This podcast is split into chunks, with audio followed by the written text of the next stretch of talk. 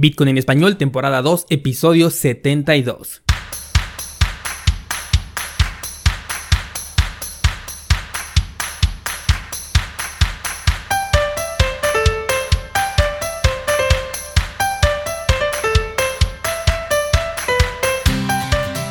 Bienvenido, esto es Bitcoin en español, el podcast donde hablamos de criptomonedas, tecnología, cadenas de bloques y, por supuesto, Bitcoin. Yo soy Daniel Vargas, fundador de cursosbitcoin.com, plataforma donde vas a encontrar más de 80 clases dedicadas a Bitcoin y criptomonedas con tres clases nuevas cada semana. Ahorita estamos con el curso Reconfigura tu Trading, en donde vas a ver esta actividad de una manera completamente diferente. Hoy vamos a platicar sobre restricciones y peligros para tu dinero y tus criptomonedas. Estás en Bitcoin en español. Comenzamos. Lunes 13 de enero todo regresa a la normalidad, se terminan las fiestas y comenzamos un nuevo ciclo con toda la energía del mundo. Esta semana tuvimos dos noticias que nos alertan por un lado y nos reafirman lo descentralizado que es Bitcoin por el otro. Vamos a ver el primer caso y estamos hablando de Qatar. En este gobierno se prohibieron en primera instancia a las entidades bancarias que operaran con activos digitales o lo que es lo mismo con criptomonedas. Algo realmente no muy efectivo, no comprendo mucho esta prohibición tomando en cuenta que el sistema bancario no tiene interacción con estos activos de manera oficial en ninguna parte del mundo, salvo la declaración que dio el banco alemán sobre la custodia de criptomonedas, pero esta todavía no entra en vigor. Así que eh, me parece extraño que hayan prohibido a las entidades bancarias el contacto con las criptomonedas. Bien, pues después de la noticia que le dio la vuelta al mundo entero en donde fue asesinado un general en Irán a manos de los americanos, el gobierno de Qatar decide poner una restricción ya total a las criptomonedas. Y por restricción total me estoy refiriendo a transacciones de persona a persona, intercambios con dinero eh, fiat en efectivo, transferencias, vamos, el chiste es que si estás en Qatar y tienes una wallet tú ya estás en problemas. Claro, esta es una restricción en papel, una restricción de palabra, porque Bitcoin puede prohibirse, pero no puede limitarse. El gobierno puede declarar su rechazo a los activos digitales que quiera, pero no puede hacer absolutamente nada para impedir que los ciudadanos tengan criptomonedas y realicen transacciones con ellos. De hecho, salvo que tengas tus activos en un servicio centralizado, nadie sabe que eres poseedor de criptomonedas y tampoco en dónde las tienes resguardadas. Incluso algo curioso es que según un estudio hay un par de nodos de Bitcoin que están activos y corriendo ahorita en la región de Qatar. Tras el anuncio de la prohibición de las criptomonedas, estos nodos han continuado sus operaciones de manera normal. No se sabe a quién le pertenecen y es prácticamente imposible saberlo, y aún así en el extremo caso de que se supiera quién está detrás de estos nodos activos, no podrían comprobar que tienen criptomonedas, o sea que son poseedores por ningún medio.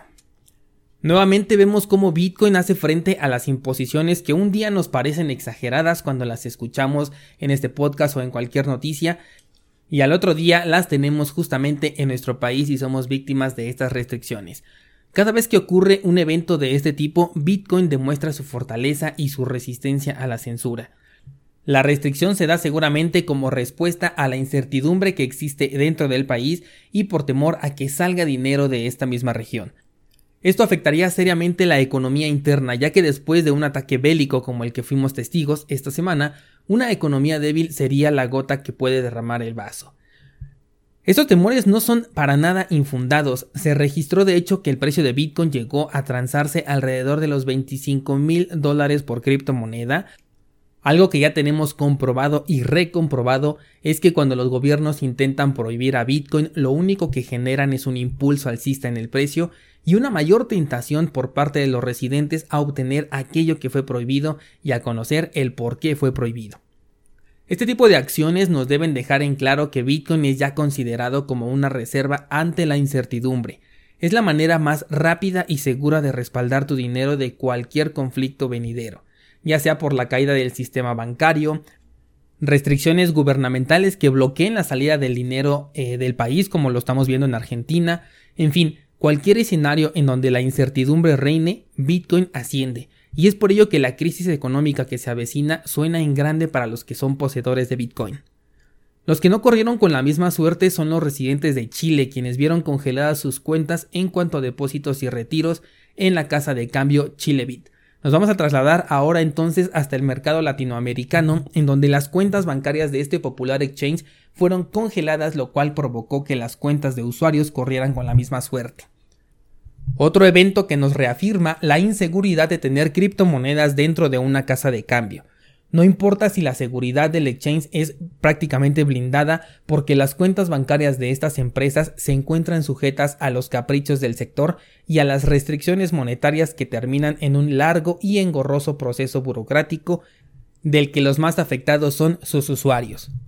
Las medidas correctivas del exchange serán ofrecer la liquidez a sus usuarios a través de las cuentas personales de los integrantes del exchange cuentas que son limitadas, solución que puede no satisfacer a todos los usuarios y que además resulta extremadamente lento, pero al final es una acción correctiva. Las restricciones se realizan al dinero convencional, a los servicios tradicionales y centralizados. Pueden llamarse bancos, procesadores de pago, Visa, Mastercard, cuentas empresariales, cuentas personales, etcétera, como le quieras poner. Es justamente por ello que no debemos de confiar en un servicio que tenga la custodia de nuestras criptomonedas por más sorprendente que nos parezca el proyecto, porque a pesar de que las criptomonedas se encuentren a salvo de las restricciones bancarias, también se ven comprometidas cuando se tienen este tipo de percances. Por ejemplo, en este caso de Chile, aunque el bloqueo fue en fiat, también afectó a los retiros en criptomonedas, al menos durante un periodo de tiempo. Tuvieron que pasar ya algunas horas para que reactivaran los retiros en criptomonedas aunque los movimientos en dinero fiat todavía siguen congelados. Servicios como este deben ser utilizados únicamente para comprar Bitcoin y retirar de inmediato. Servicios como los exchanges o casas de cambio deben ser utilizados únicamente para intercambiar criptomonedas y también retirar de inmediato. El único escenario en el que se debe de tener dinero dentro de un exchange es si estás utilizando estos fondos para realizar trading. Y por supuesto, hay que ser conscientes de que ese dinero corre un doble riesgo. Número uno, por la actividad de trading y número dos, por cualquier eventualidad ocurrida dentro de la casa de cambio o externamente, pero que también le pueda afectar como en este caso.